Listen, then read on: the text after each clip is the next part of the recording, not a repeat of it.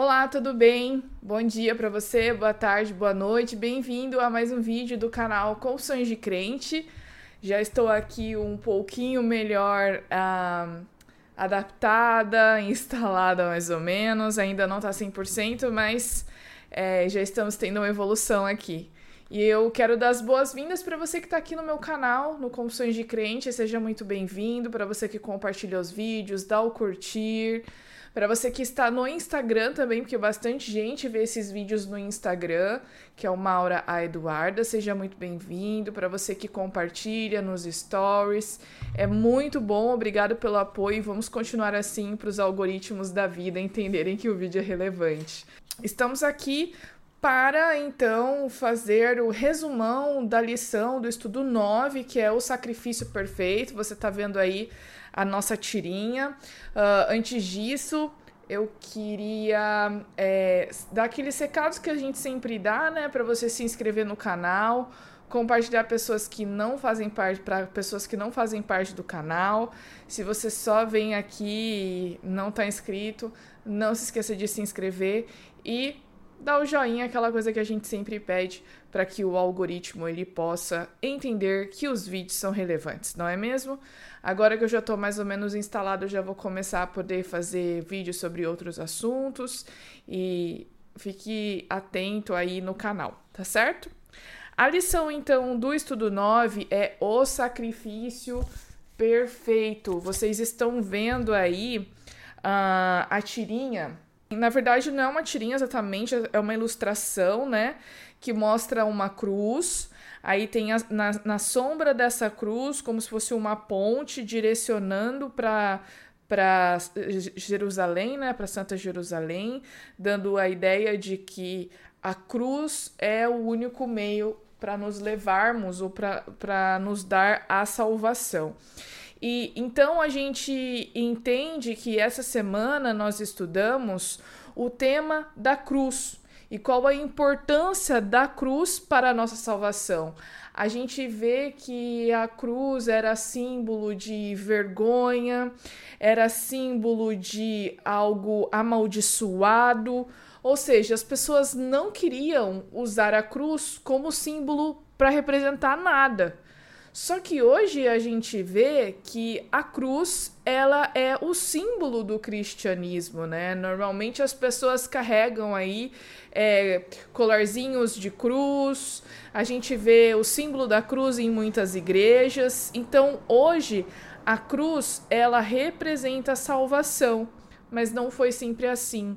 Né? Inclusive todas as referências que aparecem é, sobre a cruz sempre estão ligadas com essa imagem de que é algo ruim, de que é uma morte vergonhosa e é a pior dos destinos que qualquer um poderia ter.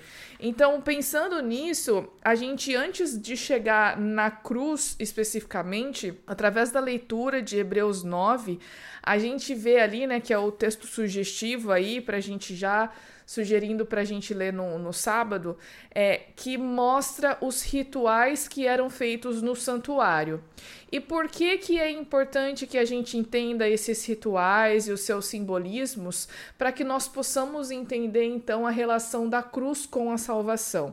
Porque os rituais que aconteciam no santuário, eles eram uh, prenúncios, eles eram símbolos, né? Eles eram tipos do que aconteceria ou do que ah, é, estava lá no céu, né? A gente sabe que Deus deu para Moisés uma visão do santuário, deu todas as medidas e deu ali todos os rituais para que Moisés repetisse, mesmo que de uma forma imperfeita, né? Para que fosse criando nas pessoas esse senso, né, esse significado do que era necessário para que nós fôssemos salvos, de que os pecados necessitavam de uma remissão, de que os pecados necessitavam de um remédio.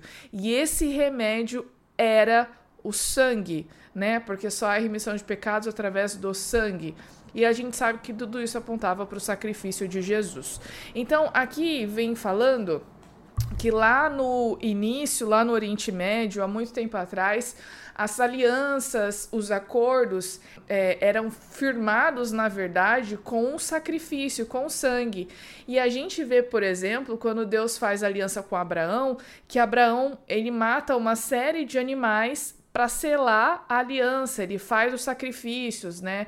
Quando Adão e Eva saem ali do jardim, matam o cordeiro, né? Quando eles precisam, eles estão nus e aí eles Deus faz as roupas, eles precisam fazer roupas, né, para se vestir.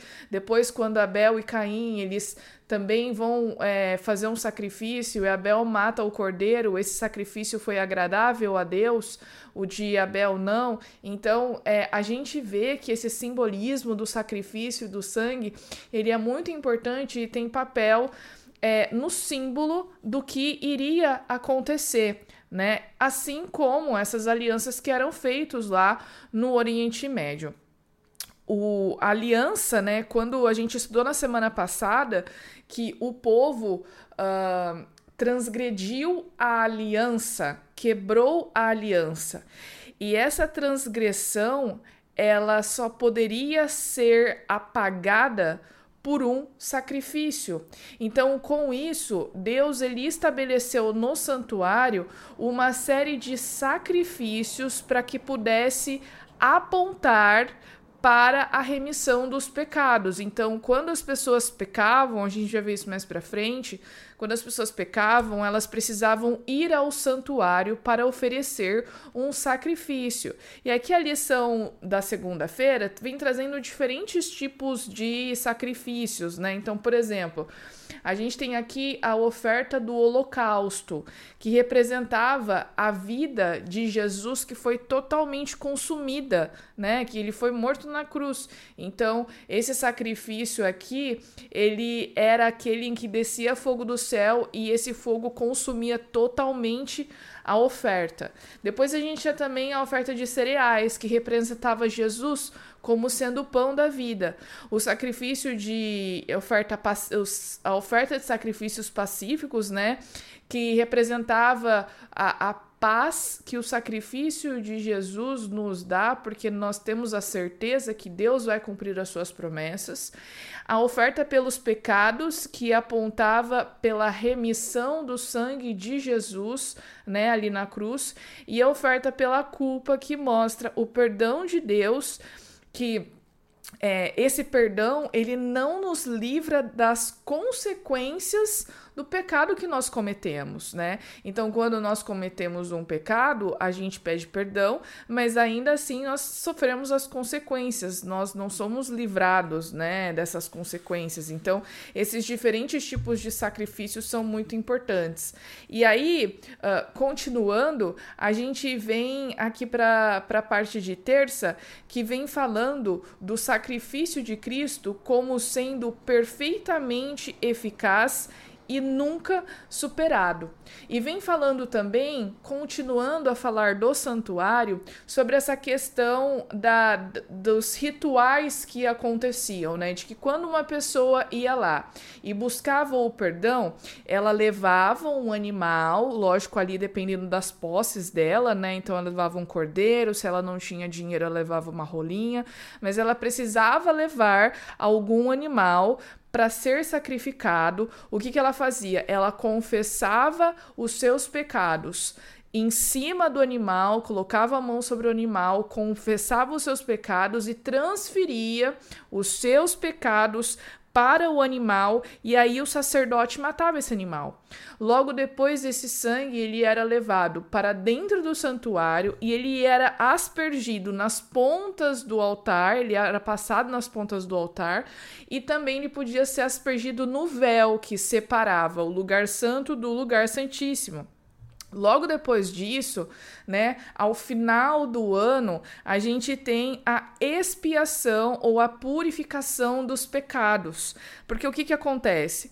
Quando o pecador ele uh, confessava os seus pecados, transferia para o animal e depois matava esse animal, esse sangue ele era aspergido dentro do santuário, transferindo esses pecados para dentro do santuário, ou seja, transferindo esses pecados para o próprio Deus, para o próprio Deus. Então, no final do ano, o que, que deveria acontecer? Esses pecados eles precisavam ser eliminados do santuário, o santuário precisava ser purificado, porque ali ficava ah, todos os pecados do povo durante o ano inteiro. Então, o que acontecia era que o sacerdote, então, ele transferia esses pecados para um bode chamado Azazel, que representava então Satanás, porque ele é o originador do pecado.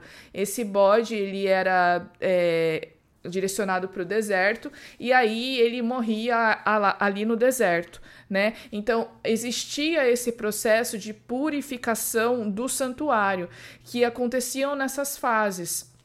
Isso mostrava a misericórdia de Deus de dar uma solução para os pecados naquele momento e também apontava para sua justiça, né? De que Deus ele era justo, de que uh, nós, peca nós pecamos, existe uma solução para esse pecado, ela vai acontecer em algum momento, mas enquanto ela não acontece, ou seja, enquanto Jesus não vem, ele não morre, essa aqui vai ser uma solução provisória, indicando para aquela que será a definitiva né?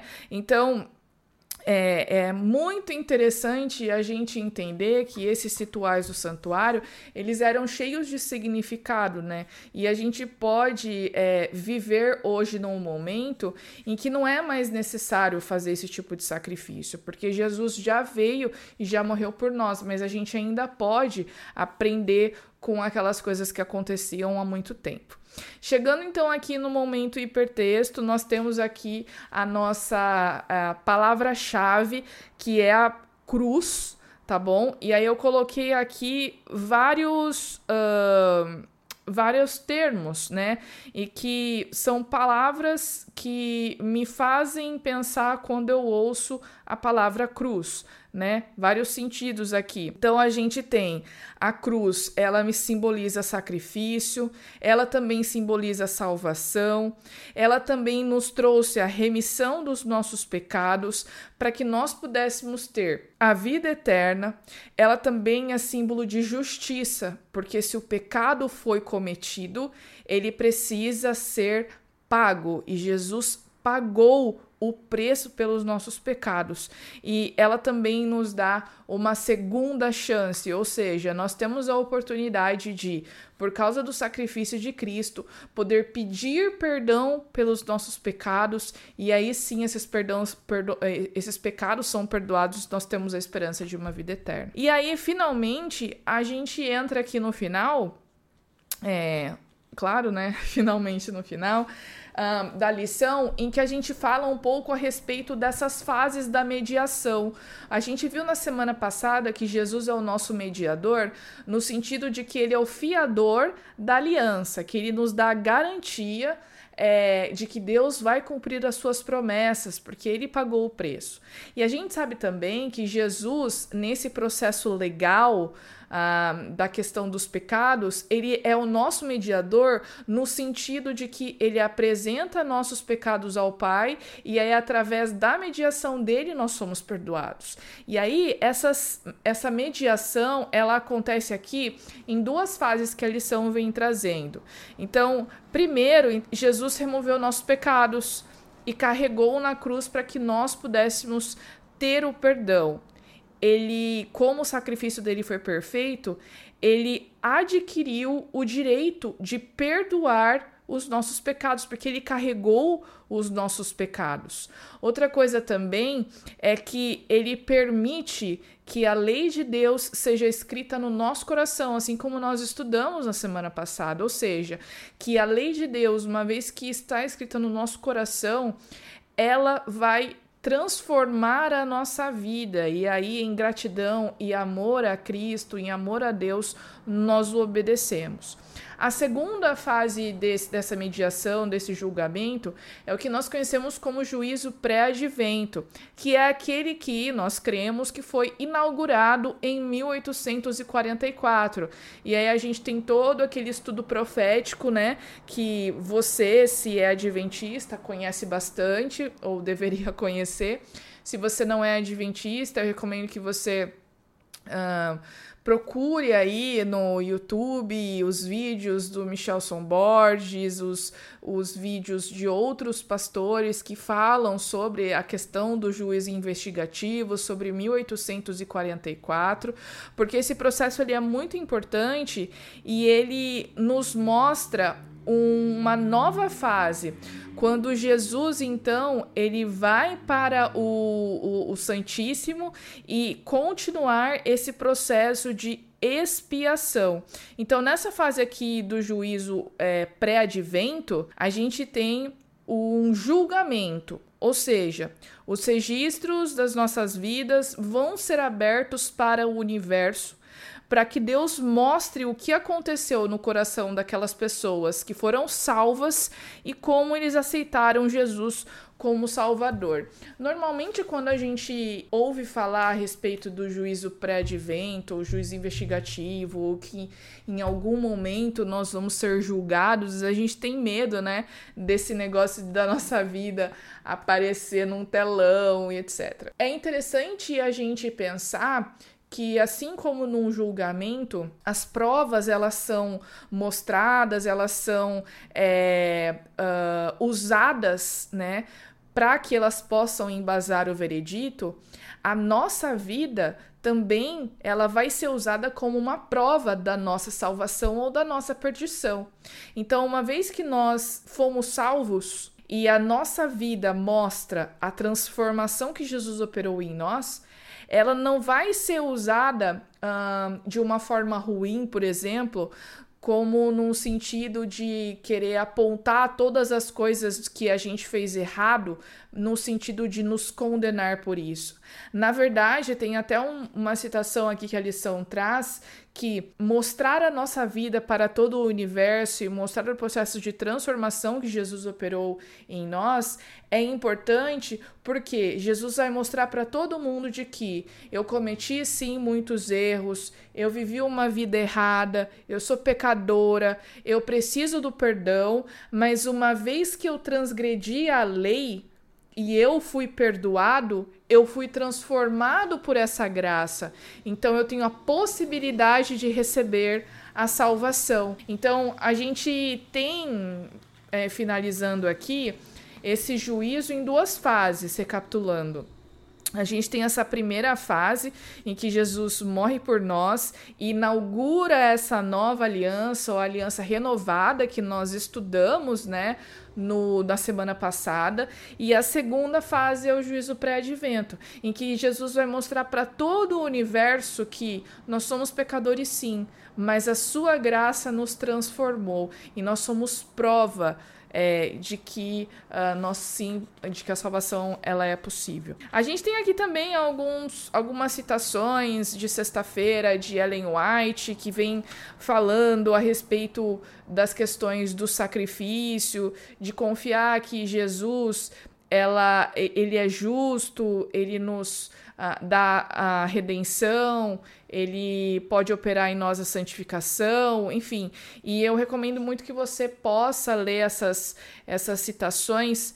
Né, porque são muito legais. Ela fala um pouquinho do que aconteceu no santuário quando Jesus morreu. Houve aquele terremoto e o véu que separava o Santo do Santíssimo foi rasgado, né, simbolizando que todos aqueles rituais não eram mais necessários, que não haveria mais necessário é, ter uh, sacrifícios no templo, porque o tipo encontrou o seu antítipo, ou seja, todos os rituais que apontavam para a morte do nosso Redentor, do nosso Salvador, não eram uh, mais necessários, porque o sacrifício em si, aquele definitivo, já havia acontecido, né? E ela traz uma descrição Uh, de como isso aconteceu. mostrando que hoje Jesus ele é o nosso sacerdote porque ele intercede por nós e ele é o, ele é o nosso sacerdote, né? Porque ele faz todo, todo esse processo que a gente falou de transferência de pecado tal e ele é o nosso advogado porque ele apresenta a nossa causa a Deus e ele, ele faz essa mediação e ele é o nosso intercessor para o perdão do no, dos nossos pecados, né? Então, uma lição muito interessante, muito importante, profunda, mostrando como o livro de Hebreus também fala para nós a respeito do sacrifício de Jesus e a importância da cruz para tudo isso. Ok? Então, pessoal, é isso. Espero que vocês tenham gostado. Não se esqueçam de compartilhar com os amigos e a gente se vê nos próximos vídeos aqui no canal. Até!